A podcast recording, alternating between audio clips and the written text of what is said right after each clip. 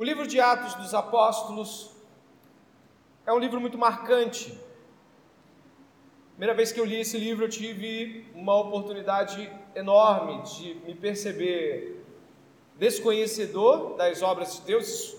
Assim, 15 anos atrás eu li pela primeira vez o livro de Atos dos Apóstolos, eu não tinha noção de tudo que Deus tinha feito por intermédio é, dos apóstolos. E eu me lembro que eu fiquei muito maravilhado com esse livro de Atos, eu li ele umas três vezes ao longo daqueles meses, é, indo a caminho da faculdade. E cada vez que eu lia aquele livro, meu coração começava a vibrar mais e mais. Mas eu ainda, ainda não era cristão. Acredito que Deus estava quebrando as muralhas e os obstáculos que meu coração tinha. E eu me lembro de ler, e quando eu cheguei em Atos dos Apóstolos, eu era ímpio ainda, eu lembro que eu li Atos dos Apóstolos e no capítulo 2 eu ficava pensando como aquelas coisas poderiam ter dado tanta coragem àqueles homens. Eu era muito covarde, achava que eu era crente, eu não sabia que eu era ímpio. E eu tentava falar de Jesus na universidade e eu não conseguia. Eu ficava completamente travado, eu não tinha nenhum pingo de coragem de abrir a boca. E quando eu lembro disso tudo e lembro que estou aqui hoje como pastor de uma igreja, sim, Grande obra fez o Senhor e eu louvo por isso. Eu gostaria que esta noite você pudesse crer que o Espírito Santo que transformou esse homem covarde, que transformou Pedro, um homem que traiu, negou Jesus e que fugia da morte, né? Fugindo ali das mulheres da fogueira, também pode transformar você. Também pode trazer ao seu coração impetuosidade, desejo por pregar a palavra. E a você que não é salvo, pode lhe trazer o, o, bem mais supremo que alguém pode ter, que é estar em comunhão com o Pai, com o Filho, no Espírito Santo. E eu espero que isso aconteça hoje na vida de todos nós. Atos capítulo 2 é o prosseguimento, diria o próprio Lucas, autor de Atos dos Apóstolos e autor também do Evangelho de Lucas. Atos capítulo 2 poderia ser para nós o título do livro, porque muitos dos antigos pais da igreja também costumavam chamar o livro de Atos dos Apóstolos, apóstolos de Atos do Espírito Santo. Porque de fato o que nós vamos ver é o Espírito Santo operando de ponta a ponta desse livro. Em Atos capítulo 2, eu gostaria que você pudesse perceber que o verso de número 1 já nos traz o início de talvez uma das falas que você mais vai ouvir aqui hoje, que é sobre o Pentecostes, que é isso que nós estamos celebrando hoje como igreja no calendário cristão também. Para que você possa ter uma organização, talvez você seja daqueles que copiam. Eu separei cinco ou quatro, né? Quatro trechos aqui, onde nós vamos estar percebendo o texto através de temas, aquilo que Jesus começou a fazer, o encontro com Deus do Antigo Testamento, a lei escrita em nossos corações e o Espírito de Deus em todos os crentes. Você que gosta de organizar-se para depois ler tudo de novo, né? E o que Jesus começou a fazer? Esse é o começo do livro de Atos. Dê uma olhada, por favor, no capítulo 1 de Atos, que você vai ler o que o autor Lucas nos diz aqui no começo do livro de Atos. Ele diz assim, ó: Escrevi o primeiro livro, ó Teófilo, relatando todas as coisas que Jesus começou a ensinar até o dia em que foi elevado às alturas, depois de haver dado mandamentos por meio do Espírito Santo aos apóstolos que tinha escolhido. Depois de ter padecido, Jesus apresentou vivo, eh, se apresentou vivo a seus apóstolos, com muitas provas incontestáveis, aparecendo-lhes durante 40 dias e falando das coisas relacionadas com o reino de Deus. E comendo com eles, deu-lhes esta ordem: Não se afastem de Jerusalém, mas esperem a promessa do Pai, a qual vocês ouviram de mim. Porque João, na verdade, batizou com água, mas vocês serão batizados. Você pode terminar, por favor? Com o Espírito Santo dentro de poucos dias. Jesus Cristo anuncia aqui de que eles deveriam esperar porque o Espírito Santo estava a caminho. Jesus não encobre as coisas, ele na verdade as deixa muito claras. Diz, diz que eles devem esperar e pelo que eles devem esperar? Pelo Espírito Santo, que é o que acontece em Pentecostes, Atos capítulo 2. O que era o Pentecostes? Será que nós estamos falando de algo que, que é tão incompreensível ou é algo estritamente judaico? De fato, não. O Pentecostes eram 49 e aproximando de modo mais certeiro 50 dias, onde as primícias das colheitas dos judeus eram colocadas diante de Deus. Esse tempo era contado a partir da Páscoa e todas as vezes que as primeiras colheitas brotavam nas semanas que se seguiam após a Páscoa, elas eram levadas como ofertas a Deus. Isso é muito significativo para nós e não é apenas um preâmbulo das coisas que nós vamos falar. Mas por que não? Porque nós estamos falando aqui de um testemunho que a própria Escritura dá acerca de realidades como as primícias. Se você observar, Atos 2:1 vai falar claramente ao cumprir-se o dia de Pentecostes, né? Que terminava num sábado e aí no domingo fazia 50 dias, né? Para nós é, isso é significativo ainda mais. E o que acontece quando nós entendemos que o Pentecostes era para os judeus uma compreensão de agradecimento a Deus pelas colheitas que foram feitas após a Páscoa. Essas colheitas chamadas primícias não são pouco significativas para o cristianismo. Mas ora, por quê? Eu gostaria que você primeiro pudesse observar que em Levíticos capítulo 23, versos 10 e 11, nós temos ali a, a, a fala que Moisés dá na direção daquilo que é o Pentecostes, de como deveria ser. Diz assim: ó, fala aos filhos de Israel e dizes: Quando houverdes entrado na terra, que eis vos dá, e fizerdes a sua colheita, então trareis um molho das primícias da vossa cega ao sacerdote, e ele moverá o um molho perante o Senhor, para que sejais aceitos. O grifo em negrito é meu. No dia seguinte ao sábado, o sacerdote o moverá. É um domingo, né? Para gente. E olha que coisa significativa você encontra.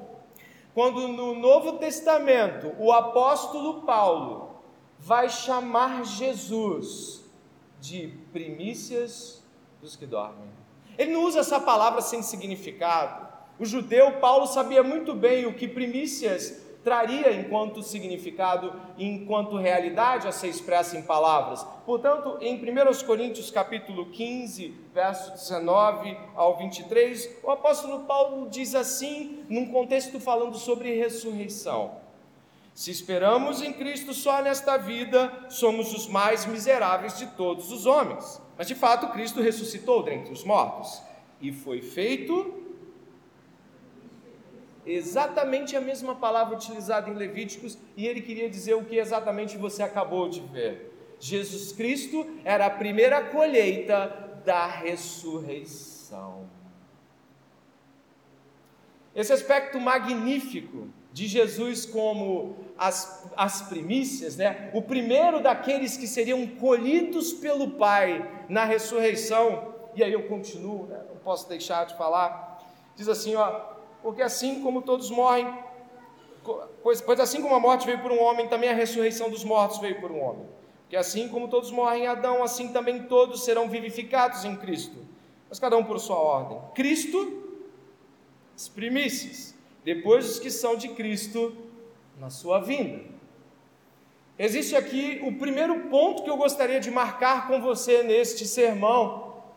Jesus Cristo é a primeira colheita de Deus.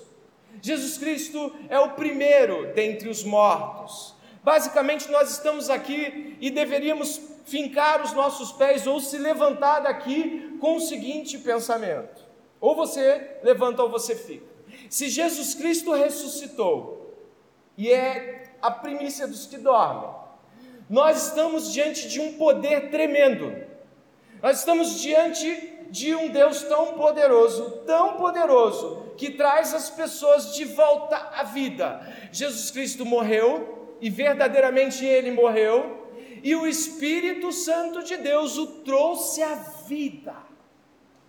E Paulo diz, ainda em 1 Coríntios capítulo 15, que se Cristo não ressuscitou, é vã a nossa fé. O que ele quer dizer com isso? As coisas se definem logo pelo um começo: Jesus Cristo. As primícias dos que dormem foi ressuscitado por Deus e pelo Espírito Santo de Deus que está na igreja hoje, derramado sobre a igreja hoje. E se você crê que o Espírito Santo de Deus ressuscitou Jesus Cristo, e se você crê em Jesus como seu Senhor e Salvador, você está na linha direta daqueles que ressuscitarão com Cristo.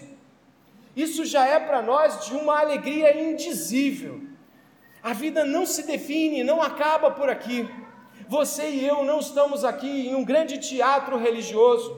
Eu lhe digo uma coisa: se você não acredita na ressurreição de Jesus Cristo, há religiões muito mais fáceis de serem seguidas. O budismo pode trazer um zen bem mais legal para você.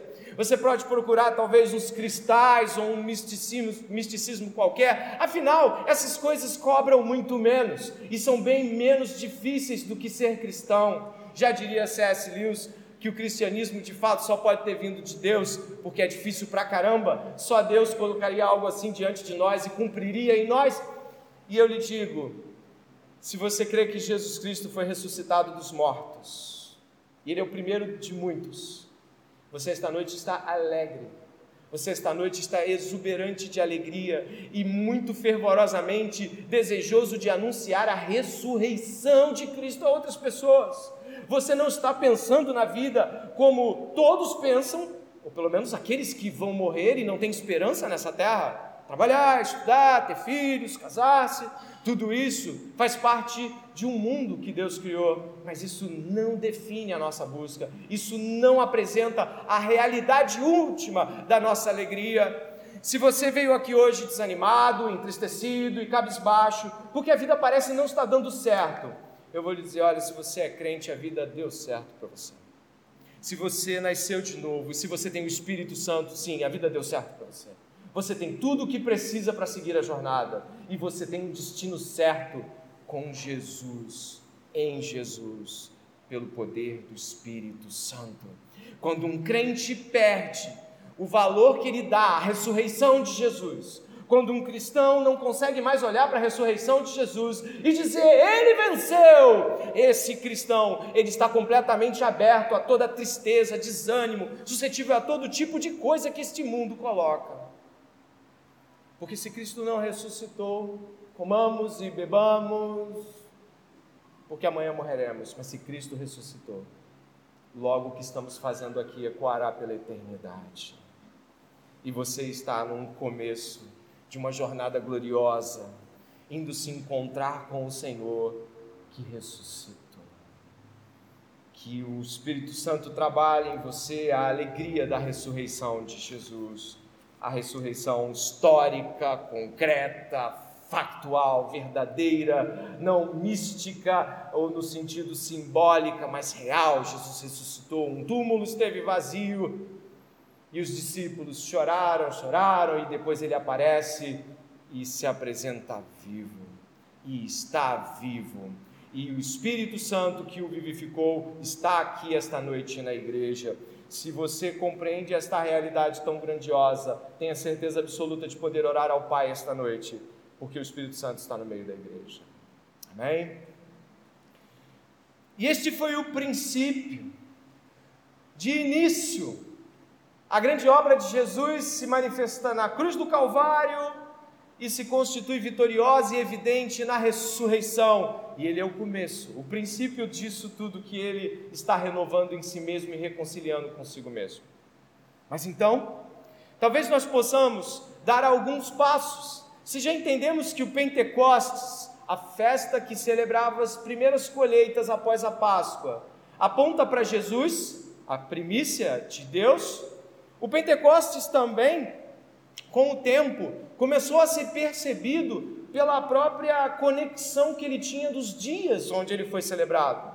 Os rabinos, e aí eu já posso passar um pouquinho mais à frente, já para o verso de número 2, então nós entendemos Pentecostes no verso de número 1, um, e agora no verso de número 2 e 3, nós vamos encontrar né, algo maravilhoso, mas que precisa ser visto à luz daquilo que Deus já fez.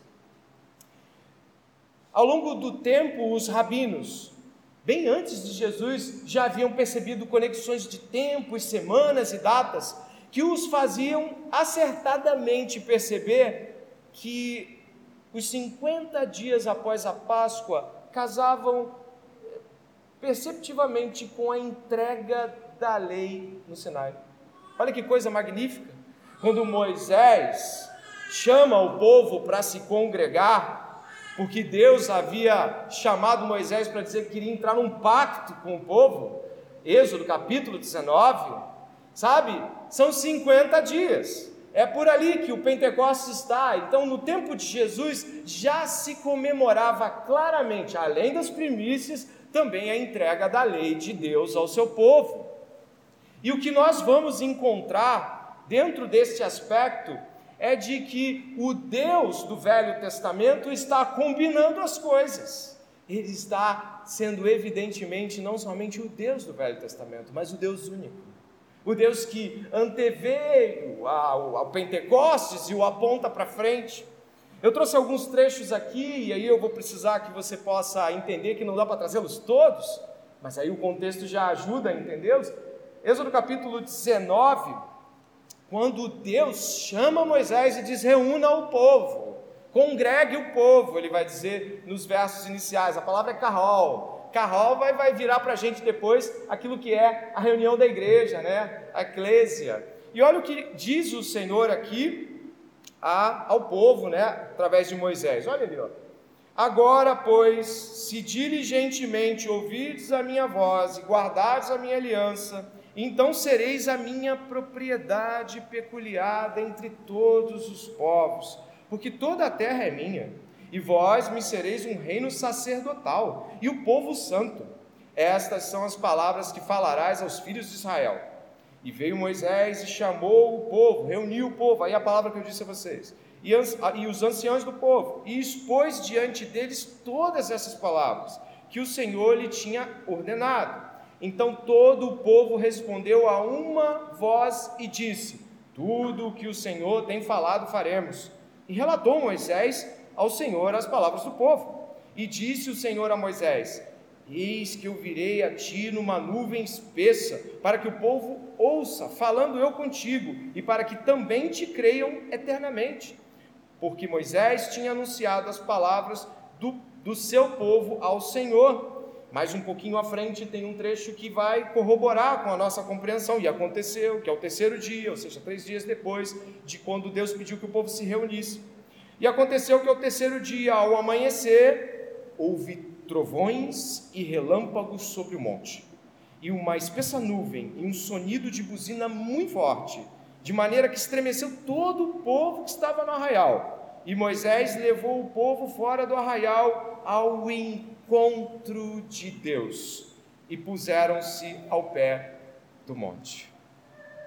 Olha Atos capítulo 2 agora. Verso 2: De repente, veio do céu um som, como de um vento impetuoso, e encheu toda a casa onde estavam sentados. E apareceram distribuídas entre eles línguas como de fogo, as quais pousaram sobre cada um deles Todos ficaram cheios do Espírito Santo e começaram a falar em outras línguas, segundo o Espírito lhes concedia que falassem. Quando Deus chamou Moisés e chamou o povo para pactuar com esse povo, para estabelecer após a Páscoa um pacto com este povo, Deus se apresenta com trovões e relâmpagos o interessante aqui é que a palavra que você leu aqui, uh, no, no, no, ali mesmo, né, onde você está vendo ali agora, trovões e relâmpagos, a palavra trovões é a mesma palavra para vozes em hebraico. Eles ouviram as vozes, eles viram os relâmpagos. Deus chamou para um encontro com Ele. Quando nós estamos diante dos 50 dias de Pentecostes, o que acontece? É de que Deus está deixando evidente esta relação pactual que Jesus Cristo promete em seu sangue, quando ele diz: Este é o cálice da nova aliança. Jesus Cristo nos chama para um pacto, passamos com ele pela Páscoa, e ao chegar no Pentecostes, os trovões de Deus aparecem. Deus está chamando o povo para uma aliança. Isso é muito importante que você saiba. O Deus bíblico é um Deus que pactua. E você leu aqui, eu tenho certeza absoluta, eu volto na minha página para que você possa olhar também. É, volta um pouquinho, por favor. Olha como Deus lida com o pacto. Nós não estamos acostumados a pactuar e sermos tão fiéis, precisos e entregues em nossos pactos. Maridos e esposas pactuam quando se casam, mas falham muitas vezes em sua pactualidade, no exercício da sua pactualidade. Olha como Deus promete a, a é, se relacionar com eles. Dê uma olhada ali, ó. Eu volto para aquele trecho. Agora, pois, se diligentemente ouvides a minha voz e guardares a minha aliança, então sereis minha propriedade peculiar dentre todos os povos. Que coisa magnífica! Deus está dizendo: vocês agora serão meus vocês me pertencerão, serão propriedade minha. Pertencer a Deus, estar em pacto com Deus é pertencer ao Senhor. Quando você ouve palavras como essa, imagine ser propriedade exclusiva de Deus, um reino de sacerdotes, como você viu ali, logo abaixo um reino de sacerdotes, de pessoas que intercedem. O Deus bíblico chama-nos para um pacto e neste pacto passamos a pertencer única e exclusivamente a Deus protegidos por Deus, cuidados por Deus, amparados por Deus. Não há nada que venha nos separar do amor de Deus, é o que Paulo diz em Romanos capítulo 8. Quem nos separará do amor de Cristo? Não há nada que separe alguém que está em pacto com Deus de Deus. E isso dá uma tremenda segurança para viver. O mundo é muito difícil portas de emprego fechadas, doenças, mortes, a gente olha para isso tudo e se você olha para os lados, você começa a se desesperar. Você começa a achar que está tudo um desalento só, mas você olha nas Escrituras e você crê na ressurreição de Jesus, e você está em impacto com Deus, e você fala: Eu sei a quem pertenço, e o meu Deus não me deixa só. Os pavores jamais podem apavorar os crentes, as loucuras que o mundo impõe sobre aqueles que não têm esperança não podem alcançar um cristão e tomá-lo totalmente. A gente fica balançado. Muitas vezes a gente chora, a gente chega perto das pessoas e parece que a gente não tem mais jeito. Você já esteve naquelas crises onde você fala assim: será que eu ainda creio? Você já esteve? Eu também. E aí o Espírito Santo vem magnificamente com Sua palavra o atrai com a sua bondade, o envolve com seus laços de ternura e proteção. O coração volta a se aquecer.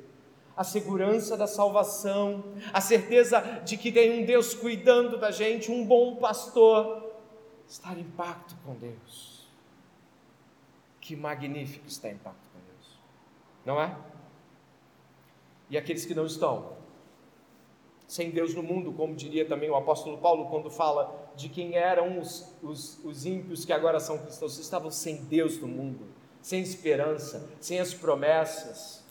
Você veio esta noite para ouvir que Deus, quando salva alguém, o chama para um pacto eterno de bondade, benignidade, proteção, santidade, amor, justiça, de eternidade em eternidade. Você nunca mais encontrará o desamparo ou o desespero final, porque o Senhor está com você. E você deveria esta noite, como você estiver, abaixar a cabeça e dizer: Eu estou aqui. Eu estou aqui porque eu te amo, porque o Senhor me amou primeiro. Então existe chance para essa vida desalentosa e difícil que eu mesmo tenho cultivado através de, de pensar que a vida se resume aos meus problemas. O Senhor está aqui esta noite. O Espírito dele está sobre a igreja e ele pode trazê-lo de volta à sanidade espiritual, revigorá-lo, revivificá-lo. Clame ao Senhor e ele vai te ouvir. Mas o pacto, o pacto de amor, de pertencimento, de propriedade, de proteção, também é o pacto da lei. Também é o pacto no qual Deus, em sua lei, deixa claro que seu povo é santo. O seu povo não é qualquer povo, ele é um povo que vive segundo a lei de Deus. A lei de Deus expõe o caráter de Deus. A lei de Deus expressa quem Deus é.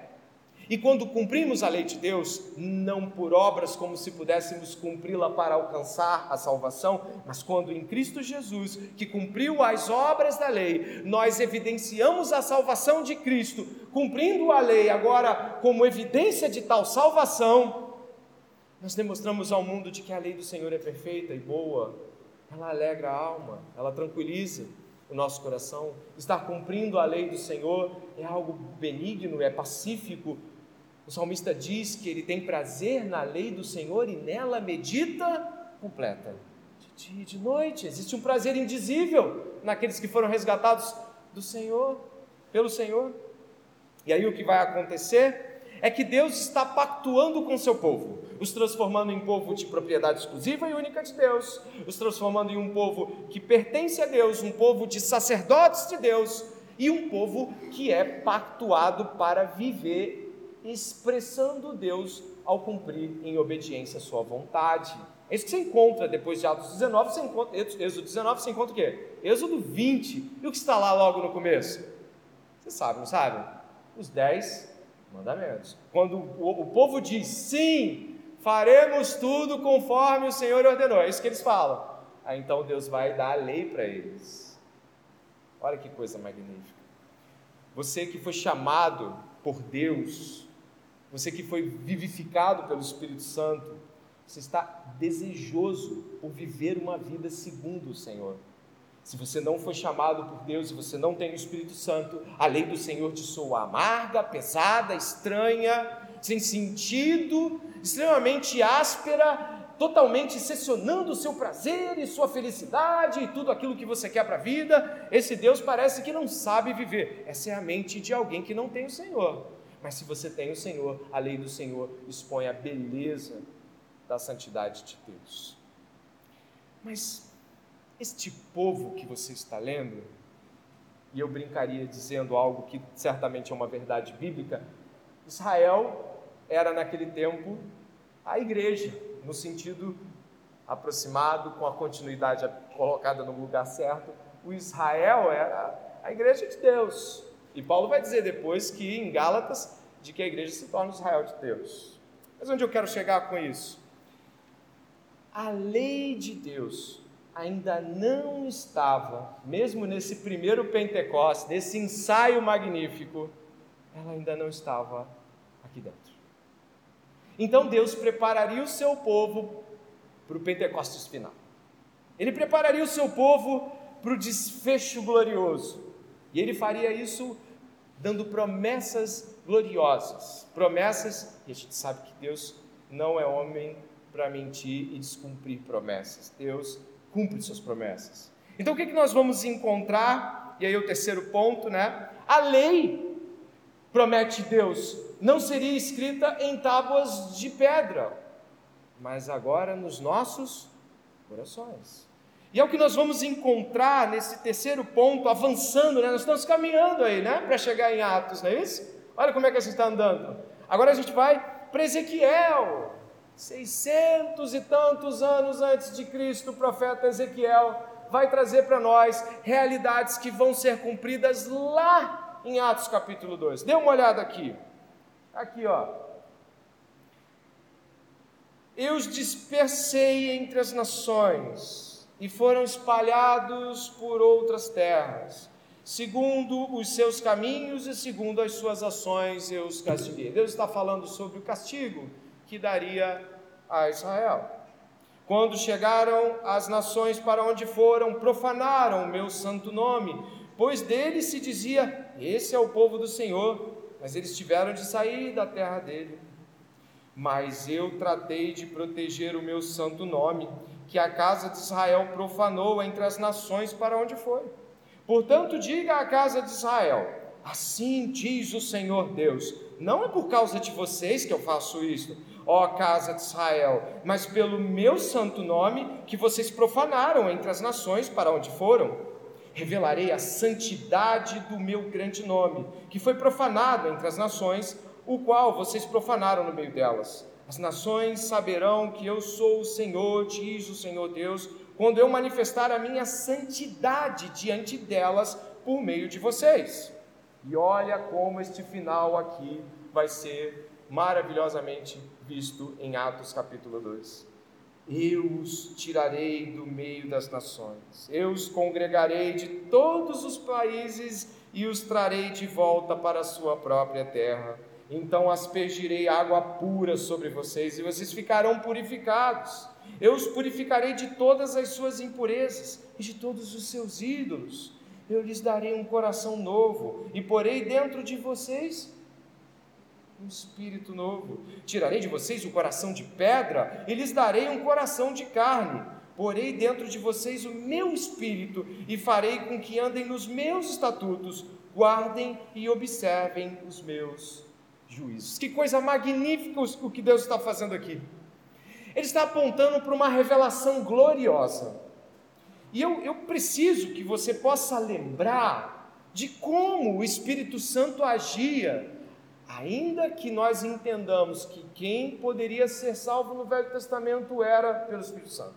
Quem poderia vencer os pecados no Velho Testamento o fazia pelo poder do Espírito Santo. Mas ainda assim, a evidência do Espírito Santo, enquanto atuava no Velho Testamento, era dando a sanção à força. Era colocando palavras proféticas nos profetas. Era atuando, por exemplo, naqueles artesãos que fizeram a arca né, para Moisés, dando-lhes espírito de sabedoria nos, em como fazer o, a, o artesanato para fazer todos os aspectos dos ourives e tudo mais que Deus pedia. Então você repara que existe um aspecto bem evidente no Espírito Santo no Velho Testamento, que é o cumprimento de funções e de atuações nos homens. Isso não significa, como eu disse, que o Espírito Santo não agia salvando, tirando as pessoas do pecado e das relações que elas tinham com seus ídolos. Não é isso, mas a marca evidente do Espírito Santo no Velho Testamento são o modo como ele vinha, tomava as pessoas e elas executavam funções, tarefas e situações específicas. Mas o que Deus está prometendo aqui no, no novo pacto é bem diferente. Ou eu diria, é muito superior você está vendo aqui em Ezequiel que Deus está prometendo a vitória contra a idolatria.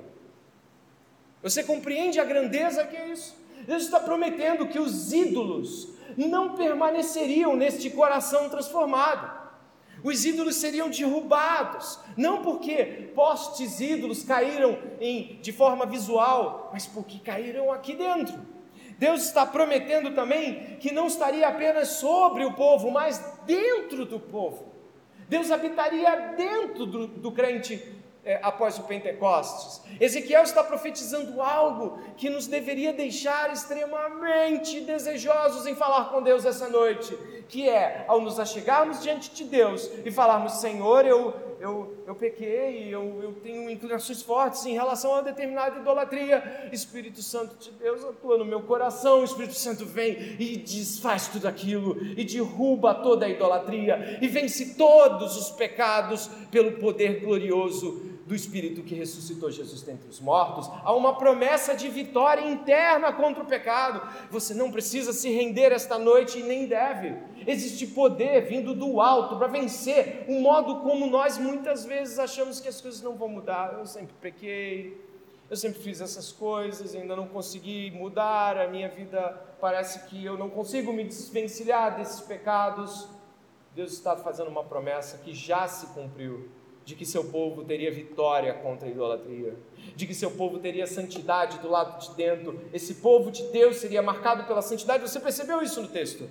De que o nome de Deus foi profanado, mas Deus falou por amor do meu nome, não por causa de vocês, não porque não porque aquele pessoal que estava lá naquele cenáculo, que se encheu de línguas, ficou orando dez dias, é, o que os, os teólogos costumam afirmar acerca deles, eles ficaram dez dias, Jesus ressuscitou, 40 dias andou com eles, ressuscitou, de, de, ressuscitou, ficou 40 dias com eles, 10 dias depois veio o Pentecostes, eles ficaram 10 dias orando. Agora eu entendi porque o Espírito Santo veio.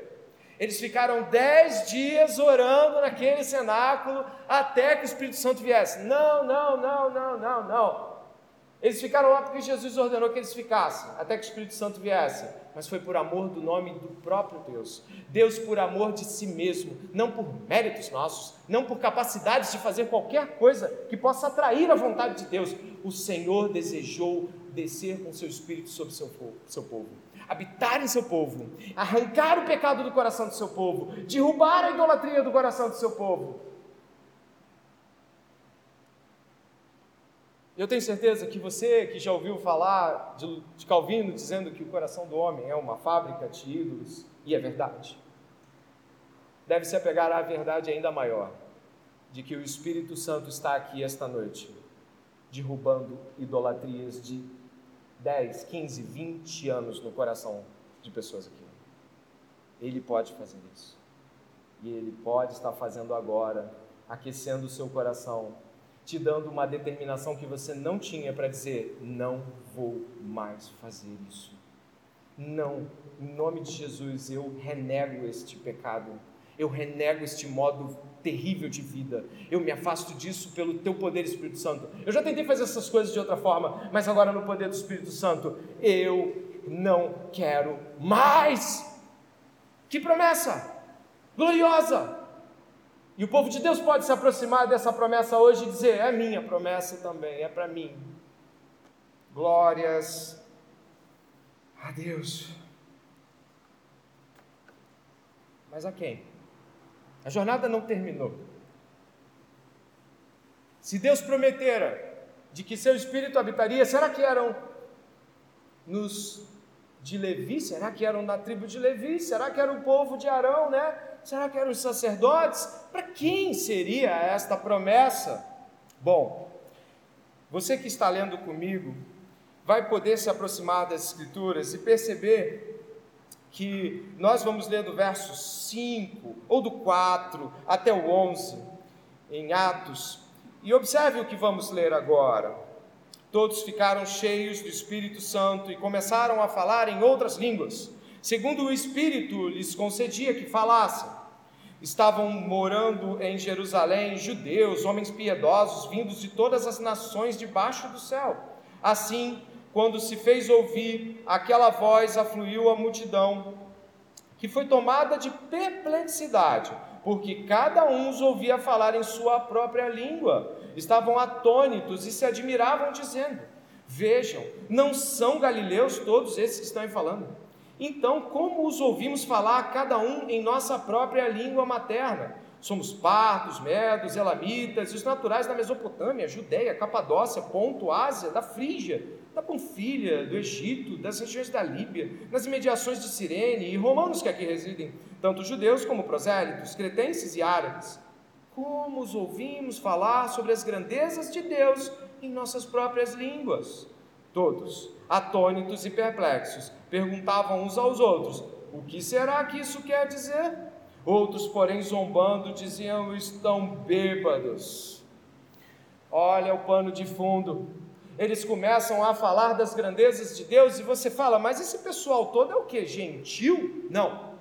Ao longo dos últimos 300 anos antes de Cristo, os judeus haviam sido dispersos de várias formas. Eles haviam sido espalhados em toda a região, ao ponto de se crer com certa precisão de que havia mais judeus fora de Israel, fora da Judéia, do que lá dentro mesmo.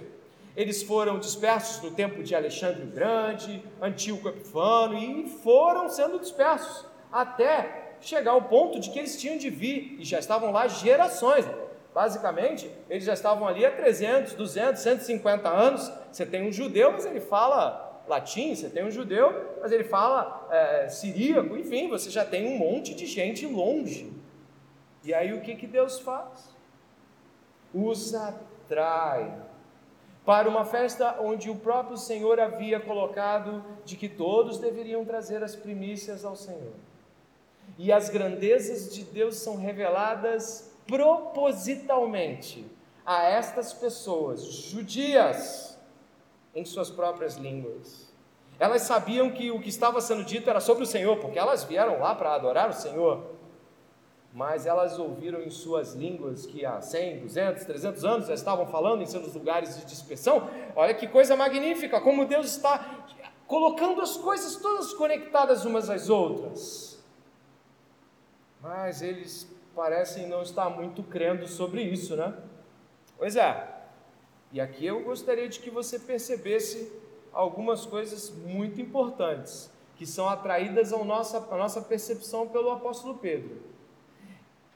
Eu pergunto, eles ouvem as grandezas de Deus, eles recebem? Sim ou não? Não, o que, que eles fazem? Esses caras estão bêbados. Não pode estar sendo isso mesmo. Não é possível que seja as línguas falando, não é possível.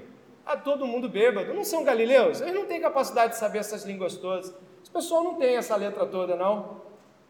Eles escarnecem. E aí Pedro toma a palavra. E sabe o que ele faz? Ele vai usar Joel capítulo 2. E ele vai interpretar Joel capítulo 2. Pedro está cheio do Espírito Santo. Ele vai interpretar de que a profecia de Joel capítulo 2, aquela mesmo que é de juízo contra Israel. Se você ler a profecia de Joel capítulo 2, vai falar de gafanhoto, de, de, de pestes, de destruição, né? E aí, depois destas coisas de Joel, Pedro vai dizer assim, ó, olha o que Pedro vai dizer, eu vou no verso 14, venha comigo.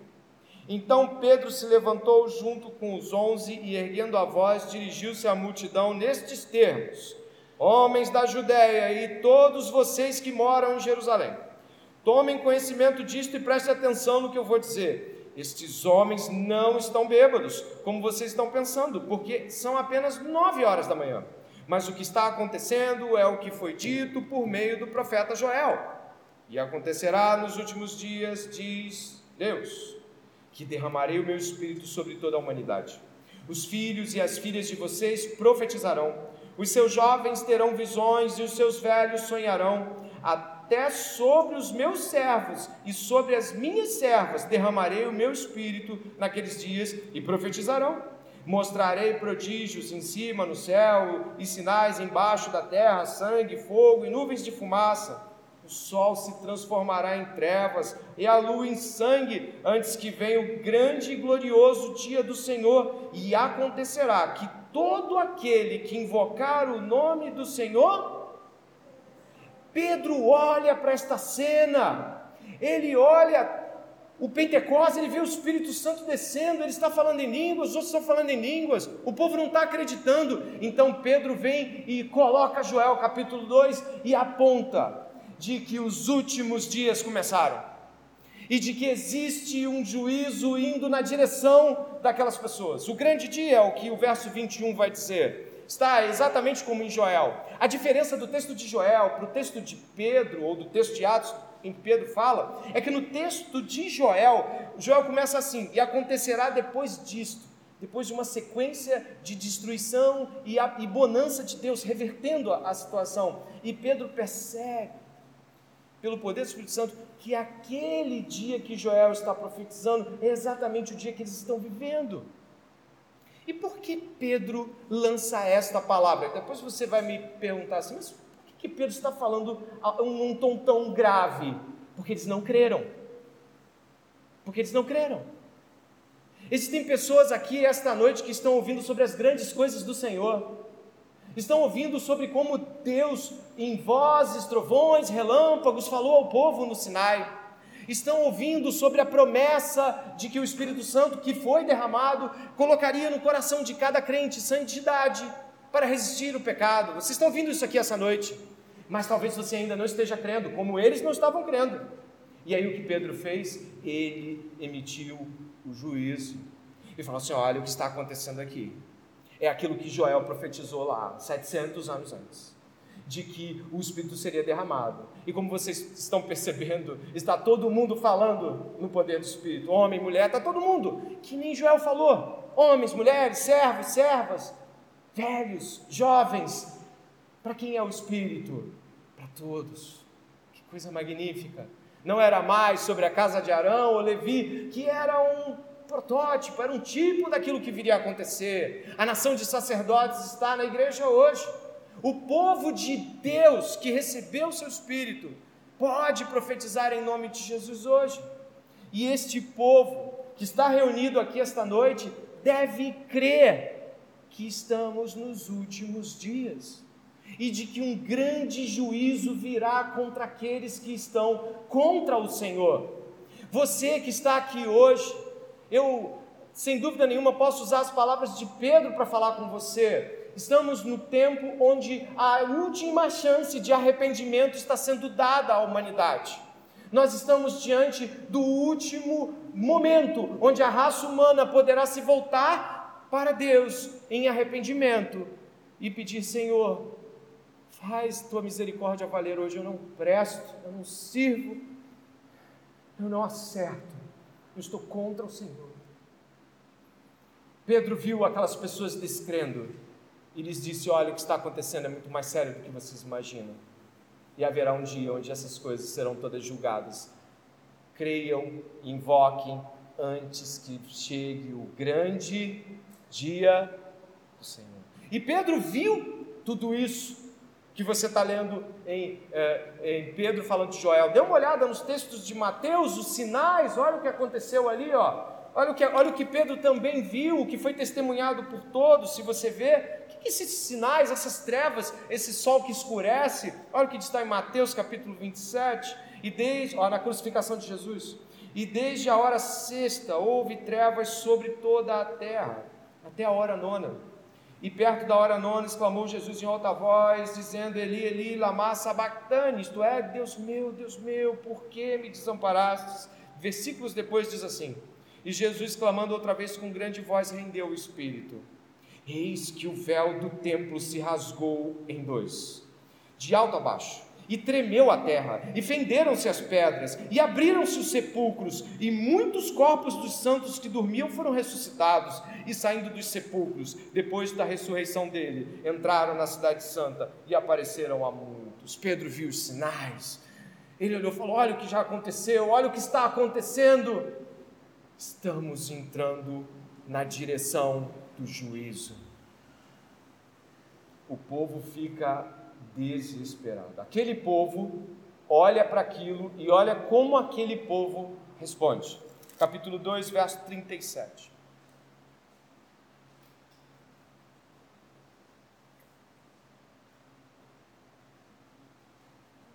Capítulo 2, verso 37. Olha como o povo fica depois que ouve o sermão de Pedro, que começa em Joel, que vai por Salmos, que aponta para um monte de grandes coisas que o Senhor fez e falou. E olha o que está escrito aqui no verso 37: quando ouviram isso, você pode completar? Ficaram muito comovidos e perguntaram a Pedro e aos demais apóstolos. Pedro respondeu: leia comigo, arrependam-se e cada um de vocês